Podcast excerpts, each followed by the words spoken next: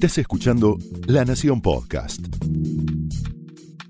A continuación, el análisis económico de José del Río en Mesa Chica.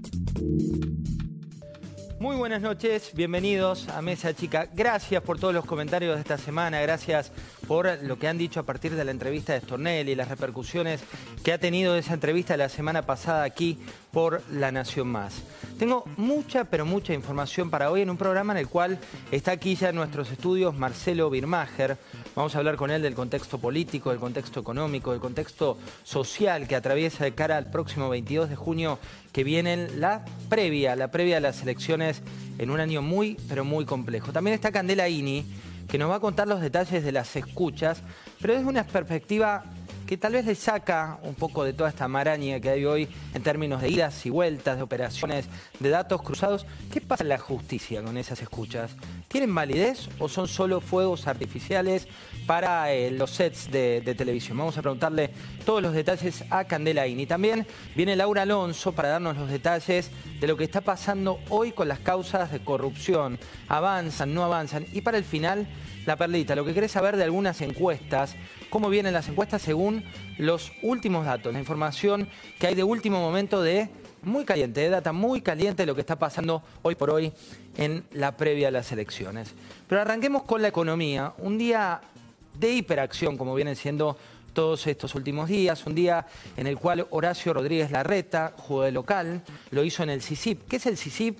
Es el centro de empresarios más influyentes, donde suele estar como uno de los anfitriones Eduardo Unequian, donde suele estar la familia Huerta. Y acá ves una de las mesas eh, principales, lo ves a Acevedo, que es el titular de la UIA, lo ves a Diego Santilli, lo ves a Bulgeroni, lo ves a Delmo Gavi, que es el titular de la Bolsa de Comercio, ves al representante de la Sociedad Rural Argentina y hoy jugó Horacio Rodríguez Larreta. La última vez que cocó el CICIP había jugado María Eugenia Vidal, ¿te acordás que te contamos? Que la habían ovacionado de pie, que presentó su PowerPoint. También Larreta llevó una fórmula similar a la que había marcado Vidal, con menos, menos audiencia, digo, estaba lleno, pero no como fue la de Vidal, que había gente en lista de espera.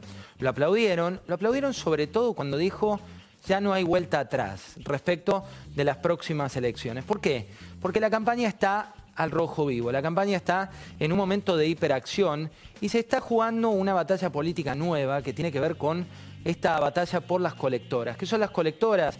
Cuando vos decís María Eugenia Vidal va a la provincia de Buenos Aires, compite con Axel Kisilov, que ha presentado hoy su libro y en el marco de ese libro también tuvo una ovación cuando lo presentaron como precandidato a gobernador de la provincia. María Eugenia Vidal empezó a hacer cuentas.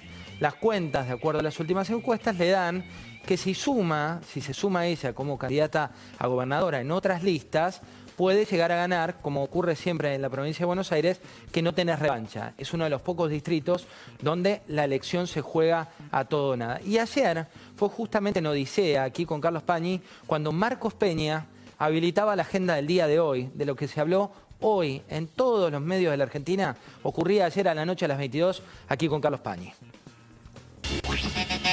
Si al final del día, de vuelta, hoy por hoy es hipótesis, hay más candidatos a presidente que quieren apoyar nuestra candidata a gobernadora y con eso se consolida una decisión de una mayoría de no volver al kirchnerismo en la provincia, no sé, no, me parece una cosa mm, de estas que hablábamos antes, no me parece atajos, no me parece una discusión que, que altere la previsibilidad. Atajos, colectoras, encuestas, estadísticas, las cartas, que Monzó queda hasta diciembre dentro del el esquema de Cambiemos, que no se va, que no fue tentado por otra de las cuestiones que también se estaba buscando llevar el pase de Monzó hacia otro de los espacios políticos que hoy están compitiendo. Se sabe que venía enojado, pero tuvo ese almuerzo con el jefe de gabinete, con Marcos Peña, y a partir de ese almuerzo hubo una especie de tregua respecto de lo que viene. Y te decía, están todos, todos haciendo cuentas. Hoy, el título que le ponía Pancho Olivera a su columna de lo que ocurrió hoy en el CICIP tenía que ver con que la grieta se había tragado así, literalmente, a Roberto Labaña, el tercero en discordia, que también lo viste aquí en Mesa Chica. Pero hubo declaraciones de Labaña por un lado y de Urtubey. Arranquemos con lo que dijo Roberto Labaña. Hay mucho de circo eh, en todo lo que está pasando. Esto de que la gobernadora de Buenos Aires puede ir con eh, gente que... Sí, con masa. Bueno, por ejemplo... usted también. Bueno, por ejemplo... Es un circo eso. Digo, es, es, una confusión tremenda. Este, eh, cuando todavía las normas legales no lo permiten. Entonces, primero hay que cambiar normas legales para hacer esto posible. ¿Qué pasa con Roberto Labaña? Roberto Labaña lo viste aquí cuando le preguntamos por su candidato a vicepresidente, dijo es politiquería. Cuando le preguntamos por su candidato a gobernador o gobernadora de la provincia de Buenos Aires, dijo eso es politiquería. Cuando le preguntamos con qué tenía en común entre Cristina Fernández de Kirchner y Mauricio Macri, lo que dijo es nada, su espacio, como lo comentamos, se llama consenso, pero dijo no tener absolutamente nada en común con ellos. Y mientras tanto, cruje, esa alianza cruje, porque tenés a un gobernador como es Urtubey, que también salió a la cancha, jugó su partido, y su partido aparece bastante distinto al que veías recién de Roberto Labaña. Fíjate lo que decía el gobernador Urtubey. Yo lo que aspiro es que la dirigencia de la provincia de Buenos Aires organizada resuelva acompañarme o no. Obviamente espero que me acompañe. Urtubey, en principio, también empieza a negar ciertas reuniones, pero también dice, bueno, no estaría mal llevar a la gobernadora a mi lista.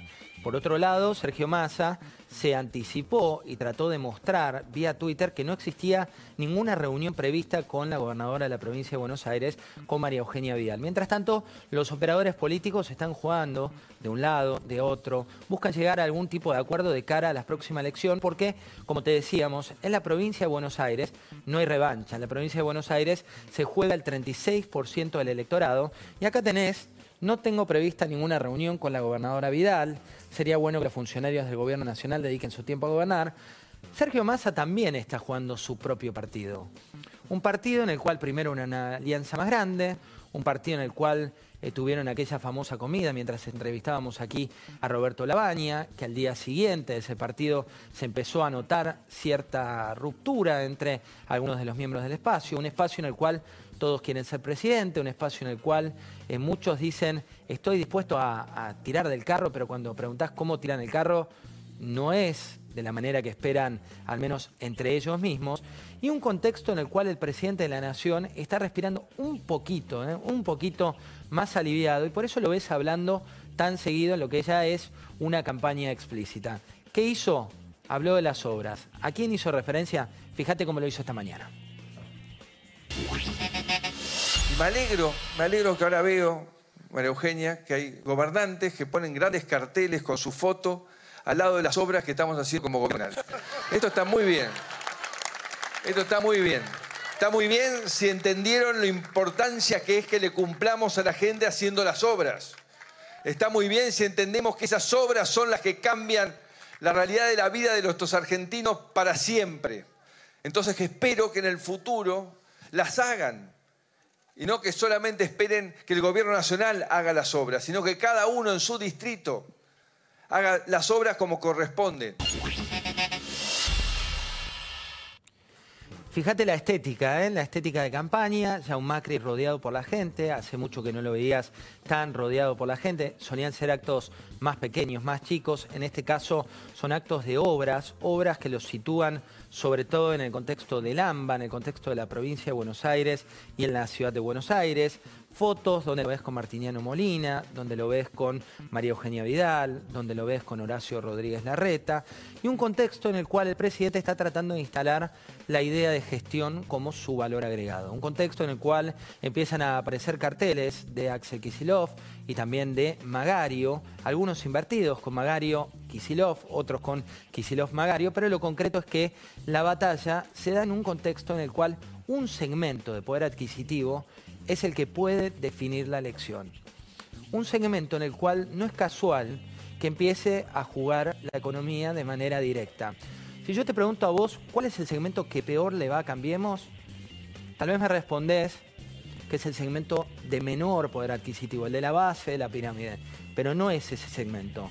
Ese segmento tiene por parte del ANSES, tiene por parte de algunos planes, tiene por parte de la gestión de Carolina Stanley, ciertos beneficios que no tiene el segmento más golpeado por la gestión de Cambiemos. ¿Cuál es el segmento más golpeado por la gestión de Cambiemos? La clase media-baja, el segmento medio-bajo. Es aquel que no está en la franja de los planes y que tuvo el impacto del tarifazo, que tuvo el impacto de la inflación, que tuvo el impacto de cómo los precios sufrieron la devaluación del dólar y que vive en su economía cotidiana que ya no tenía las cuotas, de ahí que volvieron las cuotas, que vive en su economía cotidiana que no tiene posibilidad de consumir, de que volvieron no solo el hora 12, sino los precios esenciales, que tiene que antes llegaba a comprarse un cero kilómetro y que hoy no llega, de ahí que hoy se anunció un plan de bonificaciones para los cero kilómetros de la base, pero también más altos, del segmento medio-bajo, medio y medio-alto, un segmento en el cual el empleo es algo que lo desvela y un segmento en el cual las tarifas también lo desvelaban. Por eso es que se anunció el plan octubre, como lo llaman puertas adentro, que es que las tarifas quedan congeladas hasta por lo menos las elecciones de octubre. ¿A quién apuntan todas estas medidas? Al segmento más golpeado hoy por la economía. Un segmento que, como te decía, sufre en carne propia el impacto de los precios, sufre en carne propia el impacto de la economía, y cuando vos cruzás la medida de los autos con los lugares donde se producen autos, también tenés otra pista. ¿Por qué? Sector de la provincia de Córdoba, donde se producen no solo eh, coches, sino sobre todo autopartes principalmente.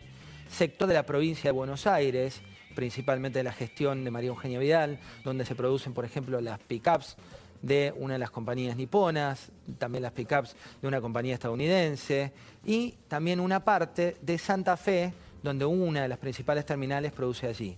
Todas ellas tenían una foto de una industria con suspensiones en algún caso o con alguna parálisis. En este contexto, ¿qué se definió? Se definió reactivar el sector automotor con bonificaciones que pegan directo al segmento de consumo, pero también que pegan, ¿por qué no?, a los trabajadores en el buen sentido, que van a ver que la industria se reactiva después de un contexto que venía muy golpeado. Esto fue el análisis económico de José del Río en Mesa Chica, un podcast exclusivo de La Nación. Escucha todos los programas de La Nación Podcast en www.lanacion.com.ar. Suscríbete para no perderte ningún episodio. Estamos en Spotify, Apple Podcast, Google Podcast y en tu reproductor de podcast favorito. Seguí escuchando La Nación Podcast.